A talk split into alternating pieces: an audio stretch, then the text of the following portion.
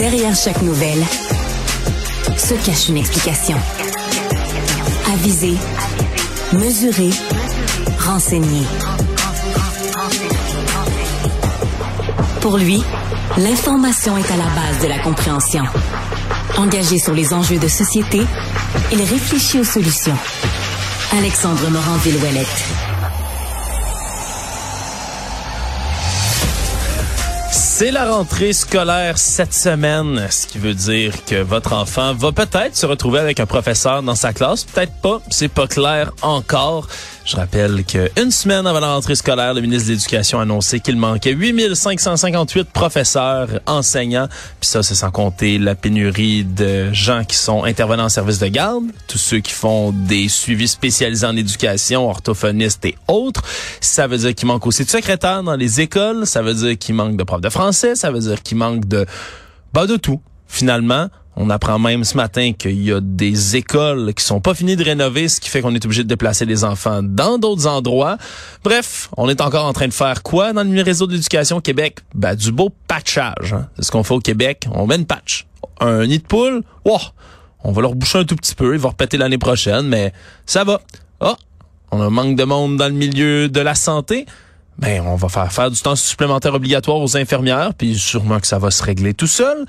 oh, on a des problèmes dans le milieu de l'éducation. Il nous manque d'enseignants, d'enseignantes avant que ça commence la rentrée. Ben, on va pas l'annoncer au début de l'été, hein, même si c'est un problème qui était, qui était su. On s'entend, Tout le monde savait qu'il y avait une pénurie de profs.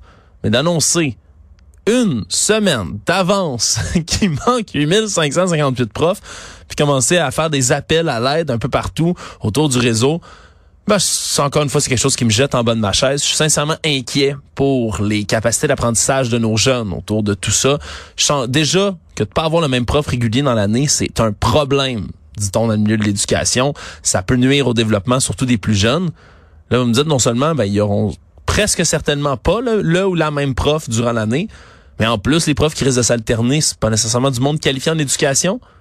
Ben ouais, on va patcher hein, ces enfants-là qui viennent de sortir d'une pandémie, qui viennent de sortir d'éducation à distance, qui était déjà un bordel absolu dans leur développement.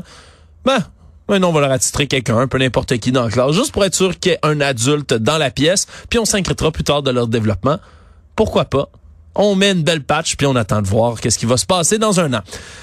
Sinon, euh, durant la fin de semaine, événement qui... Euh, je pense qu'il est venu chercher un peu tout le monde, puis qui normal, c'est normal que ça vienne chercher les gens.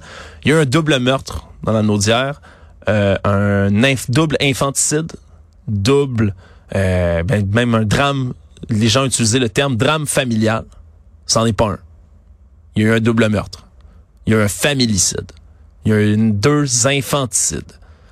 Puis c'est quelque chose qui a changé là, depuis dans les médias aujourd'hui. C'est quelque chose qu'on titre différemment on parle d'assassinat, on parle de meurtre. Puis tant mieux. Mais au départ, c'est quelque chose qui joue en boucle la fin de semaine. Puis à peu près tous les, tous les réseaux médiatiques là, tombent dans ce piège-là qui revient encore et encore d'appeler un double meurtre commis par un père qui a assassiné ses deux enfants, ses deux jumeaux trois ans et demi. Antoine et Tristan, on va dire leur nom. Ces deux, ces deux jeunes-là, ces deux cocos-là étaient importants. Le nom du meurtrier, je vais pas le dire ce matin. C'est pas important. On s'en fout de lui, sincèrement. Antoine et Tristan, c'est eux les victimes dans cette histoire-là. C'est des victimes de meurtre. On les a tués. Dire drame familial, c'est comme reléguer au même endroit puis dans la même catégorie que, je sais pas moi, un divorce. Un divorce, c'est un drame familial. Ça vient secouer une famille. Un grand-parent qui décède, par exemple, c'est un drame familial. À la limite, un chien qui meurt, un animal de compagnie auquel tout le monde était attaché autour, c'est un drame familial. On est triste, on a de la peine. C'est passe quelque chose de grave dans la famille qui change un peu tout. On apprend une maladie à quelqu'un. Un handicap qui survient. Drame familial. Un père qui est trop lâche pour s'enlever la vie tout seul, puis qui décide de tuer ses enfants qui n'ont rien fait, qui décide de leur enlever la vie volontairement. Puis on relie le déroulement des faits, puis en ce moment, on essaie tous d'analyser sous toutes les coutures le pourquoi du comment, puis qu'est-ce qui a pu arriver pour que c'est, qu'est-ce qui a pu passer dans la tête de cet homme-là pour commettre quelque chose comme ça. Puis qu'est-ce qu'on apprend? Ben, il a insisté, là. Le salaud, il a insisté pour avoir ses enfants pendant la fin de semaine. Oui, j'ai dit le salaud, puis je vais le répéter. Faut être lâche en s'il vous plaît pour décider que sa vie va mal, puis que la meilleure option possible, ben, c'est pour essayer de s'en prendre le plus possible ben, à la mère des enfants et ben, au monde entier, de juste, ben, je vais partir, je vais emmener les enfants avec moi. C'est lâche, là. C'est lâche, c'est l'expression ultime de la lâcheté, de la couardise de cet homme-là, ce qu'il a fait. Je pense qu'on le souligne pas assez. On a l'impression, là, que, ah, c'est normalement triste, puis quelle horreur, puis c'est vrai que c'est de l'horreur, puis c'est vrai que c'est de la tristesse, puis c'est vrai qu'il faut essayer de comprendre pourquoi il y a des gens qui font ça. Presque toujours des hommes, en passant. Pourquoi? OK. On va s'interroger. Qu'est-ce qui aurait pu être fait différemment? Certainement, on va éviter que ça se reproduise. Mais une autre question, puis il y a quelque chose d'autre qui doit être souligné. Quand ça arrive, ces événements-là, il faut pas encenser, puis mon Dieu, que c'était un bon père de famille, puis on s'en serait jamais douté. Hey! Il a tué ses deux enfants. Moi, je veux qu'on souligne à quel point c'est lâche, à quel point c'est dégueulasse, puis à quel point il faut être un beau salaud pour commettre un acte comme ça.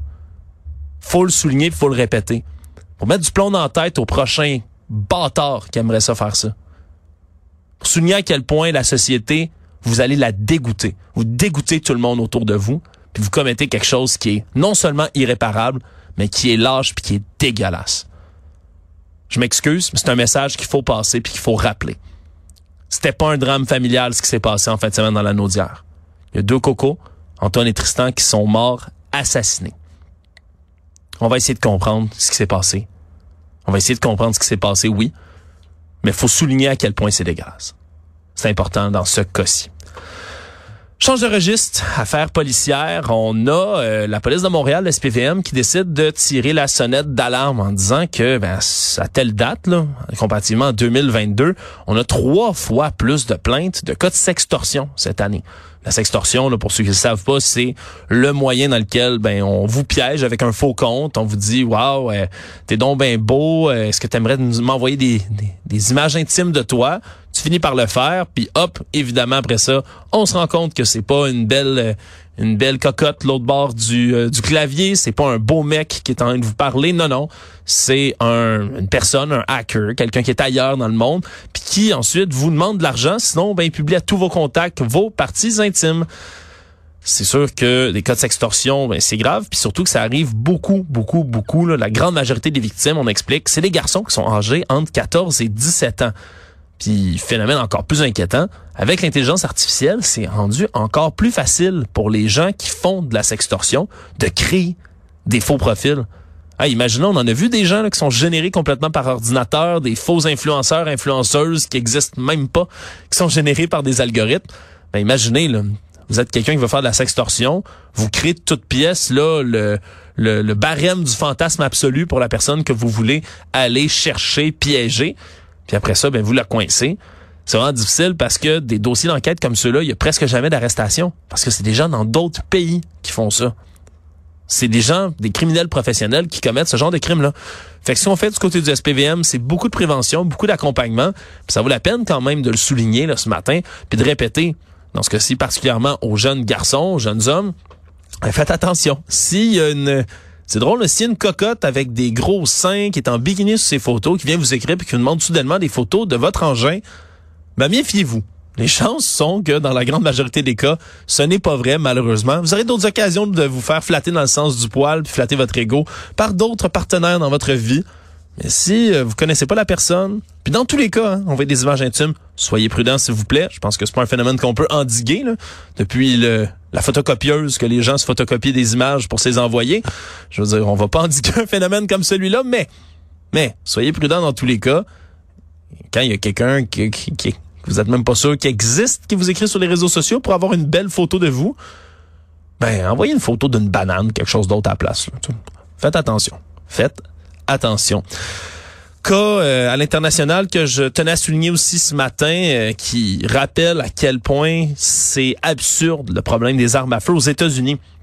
Parce que oui, qu'il y ait des fusillades, qu'il y ait des meurtres qui se commettent, c'est absolument affreux. Il y a plus de fusillades aux États-Unis que partout ailleurs dans le monde. On se demande pourquoi. Peut-être parce qu'ils ont un accès presque illimité aux armes.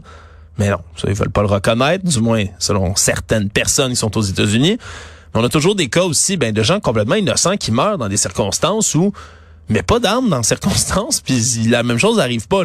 C'est un jeune homme de 20 ans, Nicolas Anthony Donofrio, qui se rendait, lui, à l'université en Caroline du Sud, tout nouveau, vient d'arriver, veut étudier en kinésiologie, euh, est super impatient d'emménager avec ses amis dans une résidence, ça commence l'université, plus belles années de sa vie. Le problème, c'est que il est tôt le matin, samedi, là, dans nuit comme de vendredi à samedi, il est pas encore habitué de rentrer chez eux, c'est tout nouveau.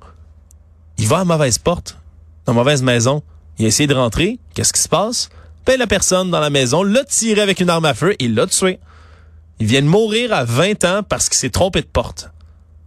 Imaginez être au Québec, là, vous vous trompez de porte. Le pire qui peut arriver, c'est que la personne ben, va, va appeler la police, va dire comme Hey, hey, hey, il y a quelqu'un qui essaie de rentrer chez nous. La police va arriver, vous allez dire excusez, c'était pas chez nous. Tout le problème est réglé. À la limite, la personne va ouvrir la porte, va vous donner un gros coup de poing, vous allez avoir mal, il va se passer une bagarre, quelque chose, mais vous allez vous en tirer. Là, imaginez, vous cognez à mauvaise porte, vous essayez de rentrer au mauvais endroit. Premier réflexe de la personne qui est en dedans, sortir son flingue, tirer. C'est fou. C'est complètement fou. Puis je peux pas croire que des cas comme ceux-là, puis il y en a eu plusieurs cette année. Il y avait le cas aussi de jeunes femmes, et, dans, la, dans la jeune vingtaine, qui s'étaient rendus en auto, ils étaient rentrés dans la mauvaise entrée de char. Pensez-y. C'était pas chez eux, c'était une mauvaise entrée. Ils sont juste rentrés pour faire ce qu'on appelle un, un U-turn, un virage en U. Puis ben, ils se sont fait tirer par la personne dans la maison. Complètement fou, le problème des armes à feu aux États-Unis. Complètement fou, très, très, très heureux qu'on n'ait pas un volume d'armes aussi élevé au Québec. Parce que savez-vous quoi? Ce serait mon genre, moi, me tromper de porte de maison. Bienvenue ce matin à Cube Radio.